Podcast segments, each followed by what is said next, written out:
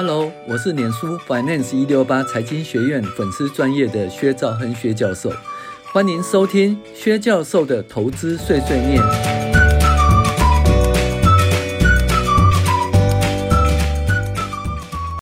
各位网友，大家好，我是薛兆亨薛教授。那我们继续来讨论营收分析哦，这是。猎豹投资藏宝图十二招里面的营收分析第一招。那营收分析我们有讲过，说，诶，到底要看年增率还是月增率？然后这一次我们来讨论说，诶，累积年增率跟年增率的差异哈。那我们还是一样双声带哈，羚羊跟教授。羚羊，为什么要看累积营收年增率呢？教授，因为有时候公司会基于某些原因，将出货提早或延迟一个到两个月。例如五月份食品要涨价，很多厂商便会在涨价前呢，四月大量进货，造成营业额不正常的上升。然后在隔月，也就是五月份，营收会大幅减少。那样四月的营收有大幅进步，还是五月份营收有大幅退步呢？很难说，对不对？这个时候看累积营收成长率，才可以排除这些因素的干扰。同样的，港口的货轮排班不顺，或者是某些国家进口文哦批文迟迟未发出，都会影响当月份的营收。如果用累积营收来分析的话，就不会有那么大的干扰。以中钢来说，其累积营收年增率从九十七年二月的十四点四九。持续上升到民国九十七年八月的三十一点一五，营收动能持续进步当中。好，那我们呢讲那累积营收年增率哈，所谓累积营收年增率就是说，哦，比如现在是三月，对不对？那就是今年一到三月的营收加总跟去年同期一到三月的营收加总来比较，然后就可以看它的那个呃累积营收成长的百分比哦。那所谓的营收年增率，就是说，哎，今年三月份的营收跟去年同期三月份的营收来比较，就可以知道营收年增率哈。那因为有些公司它有一些特色哈，一般的公司其实也会有这个问题，就是过年的问题啦。那你春节嘛，那今年春节如果是在一月份，那去年春节是在二月份的话。那今年的春节呢，就会比去年的一月份呢少了大概七八天的工作天。那少了七八天工作天，所以呢，一月份的营收比去年同期减少哦，天经地义的嘛，哈，因为工作日数少了。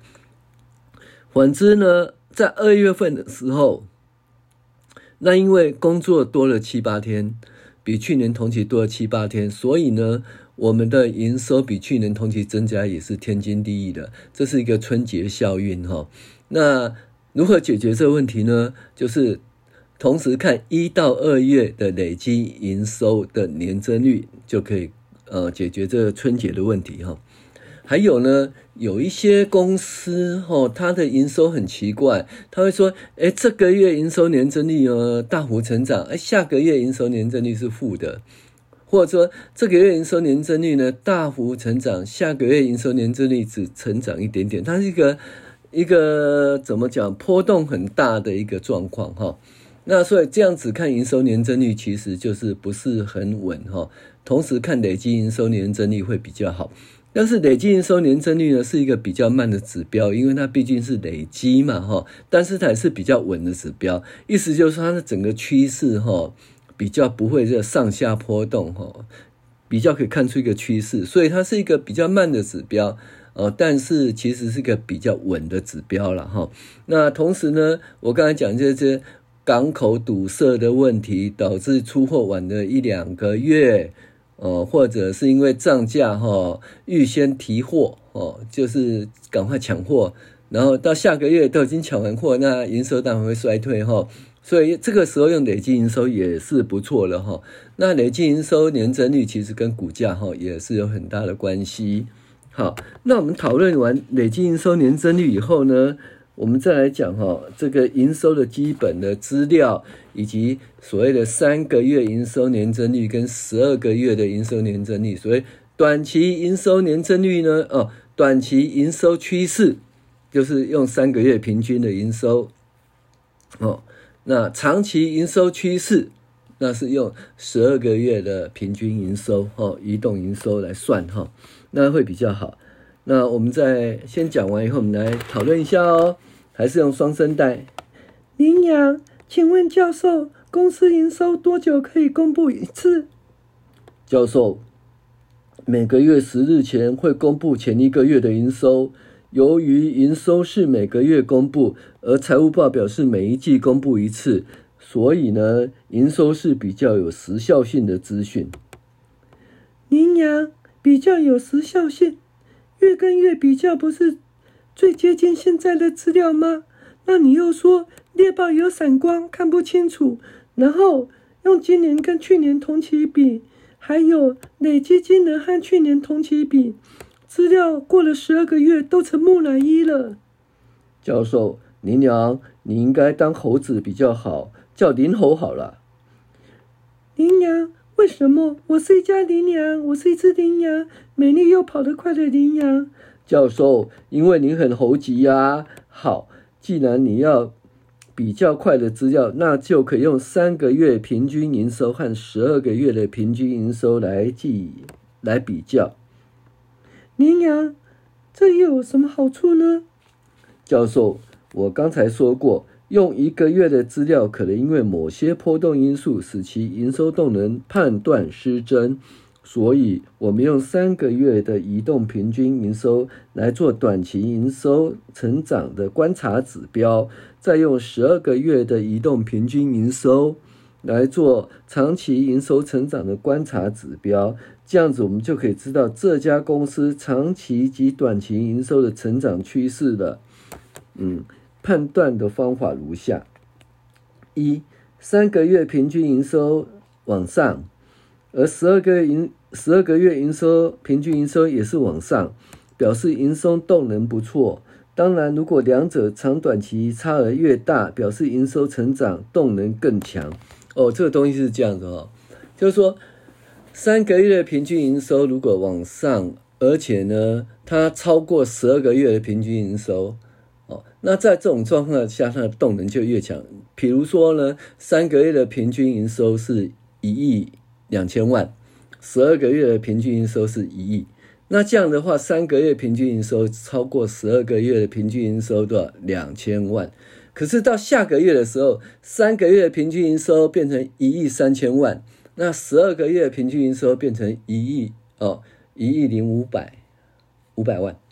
那这样子的话，它的差距哈就越大。这差距越大，表示说它是开口越来越宽，开口越来越宽，表示动能很强。那我们讲说这叫剪刀，剪刀是什么意思呢？就是说，哎，剪刀不是有两两个刀子吗？两个刀子一打，剪刀一打开的话，开口越来越大，动能越强的时候，那股价会喷得很厉害哈，喷很厉害，这股价动能很厉害哈。所以呢。如果三个月平均营收哦往上，而且十二个月平均营收也往上，而且他们两个之间的那个开口差异越来越大，那这样子的话，营收成长就很强。那如果说三个月平均营收往上，而十二个月的平均营收也往上，但两者呢，呃，长短期差额呢越来越少啊，表示说营收动能仍然存在，但是已经趋缓了。这什么意思呢？呃，比如说。本来三个月平均营收是一亿两千万，十二个月平均营收是一亿，那现在三个月平均营收掉到多少？一亿一千五百万，那十二个月平均营收变成一亿哦一千万，那它的差差异就越来越小。所以意思说，这个三个月的平均营收哈、哦，这个营收动能仍在，但是已经趋缓哈。那这个东西当然是有时候是因为季节性的因素哈，因为那个。淡季跟旺季嘛，哦，长期的营平均营收趋势仍然往上，可是因为这个淡季跟旺季的原因哦，所以三个月平均营收呢会往下掉，哦，就就是这样子的话，基本上就可以看得出哈，它有一个景有一个淡旺季的趋势哈。但是它这这种状况下呢，它虽然营收趋缓哈，但是仍然还是一个营收动能还是往上的哈。那三个月平均营收往上，十二个月的平均营收往下，表示短期营收动能不错，但是仍未改变长期营收动能趋缓。哦，这个东西是这样子哦，十二个月的平均营收往下就，就哎，这个长期呢，长期的公司的成长还是一个往下往下的状况，其实长期是一个衰退的状况。可是呢，呃，不用担心。哦，因为有一些指标出现了，三个月的平均营收已经往上喽，已经往上了。那意思是说，短期动能已经在动。那如果这持续下去的话，三个月平均营收可以拉动十二个月平均营收，让它由往下变成往正的话，那这样的话，它剪刀开口，两个都往上，剪刀开口打开的时候，那个时候是一个大标股的一个状况哈。那在三个月营收哦。向下突破十二个月的营收，如果十二个月营收持续仍然往上，表示长期趋势仍然向上成长，但是短期营收动能有退步。那这个东西是这样子，就是一个景气循环的问题，也是有可能啦。就是说，哎，因为那个到了淡季，对不对？长期这家公司还是一个往上走的营收趋势，但是因为淡季导致三个月营收平均营收呢往下掉，跌到十二个月。十二个月的平均营收以下，这也不用太担心哈。那但是如果说它这个三个月的平均营收呢，持续一直往下掉，一直往下掉哦，那它会带动十二个月的平均营收本来是往上的曲线，而且往下掉，那这样呢，其实就是一个长期衰退的趋势的开始哦，这要一个警讯哈，要注意了。那再来是三个月平均营收往下，而十二个月平均营收也是往下。表示营收动能衰退的趋势，那像这种这种公司就不要买了哈，用一个长期营收衰退、短期营收衰退的趋势哈，那等它短期营收哈这个开始往上以后，开始有回转的余地，再来考虑了哈。那以中钢为例，民国九十四年十月到民国九十五年七月哦，与民国九十六年的同期营收相较是负成长。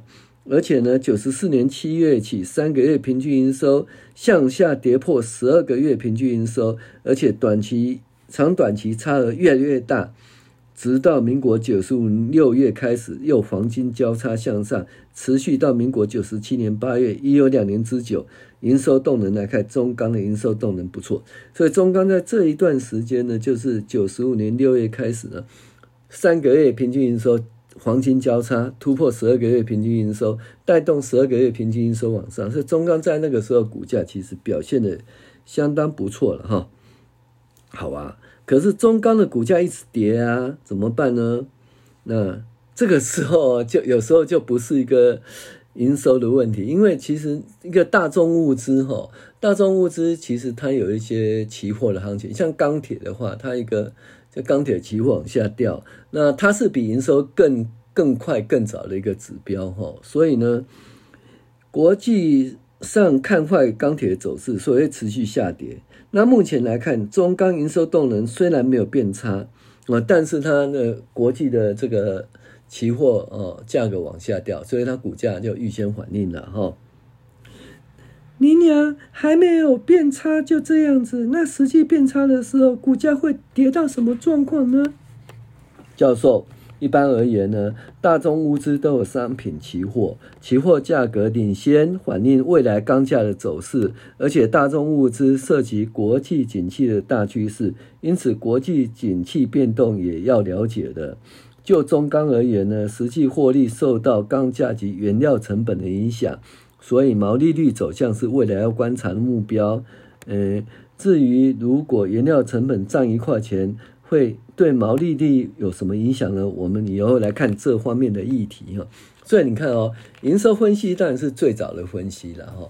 那如果说其他状况不变下，你营收持续往上，意思就是说你的毛利率啊、税后净利，比如说税后净利都百分之十，那你营收如果本来是多少？一百万，那现在变成一百二十万，那你税后净利变成多少？十万变成十二万，所以这一直往上。所以营收是个最早的一个值，一个财务数字，所以它持续往上，其实对股价是有影响的。但是后面再讲的说，其他状况不变，意思就是说毛利率啦、营业利利率跟税后净利率都不变的状况下，营收成长啊，会会获利会成长，股价会成长。但是呢，实际上不会这样子啊。如果说它毛利率下跌怎么办？然后营业净利率下跌怎么办？那时候的影响其实还是有很大的，因为我们真正跟股价有关是一个获利嘛，那营收只是一个初步一个指标，所以呢，我们还继续经呃继续去讨论那些这种获利能力指标啊，就毛利率啦、营业净利率啊、税后净利率，这个我们下未来再来讨论哈。以上我们是将猎豹财务长投资藏宝图十二招第一招。营收后全部都讲完了，好，谢谢大家收听，我是薛兆亨薛教授。